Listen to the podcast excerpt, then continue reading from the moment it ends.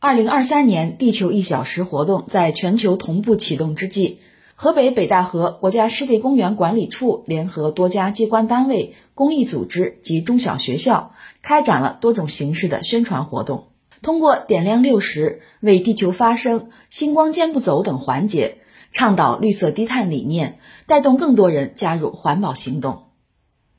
这是什么？河马，斑马，斑马。那你给它找个家。我从来没见过它。现在见过了。那你觉得它生活在哪里？你给这小动物都找好家了，是不是？地球一小时是世界自然基金会应对全球气候变化所提出的一项全球性节能活动。三月二十五号傍晚时分，在秦皇岛市人民公园，大家积极参与到守护地球未来不止一小时活动中来。大家有的拿起贴纸。在绘制的地球模型上，为动植物找到合适的家园；有的加入星光健步走队伍，感受低碳运动的快乐；有的则围拢在一起加油击掌，为地球发声。活动参与者苗旭怡：房间里头的灯要及时关，也要及时关上水龙头。垃圾应该分类，要尽量做到骑自行车去，减少碳排放。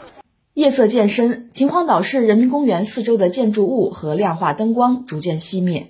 志愿者们用可循环利用的电子蜡烛摆出巨大的数字六十，点亮了人们守护地球家园的决心。活动志愿者刘云丽。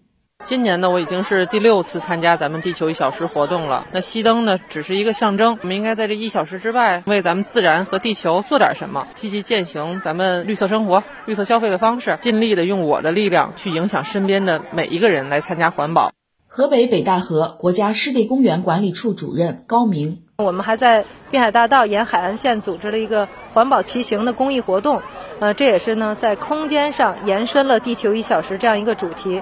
我们想通过这一系列的主题宣传活动，呃，带动更多的人加入到咱们绿色环保、低碳的这样行动中来。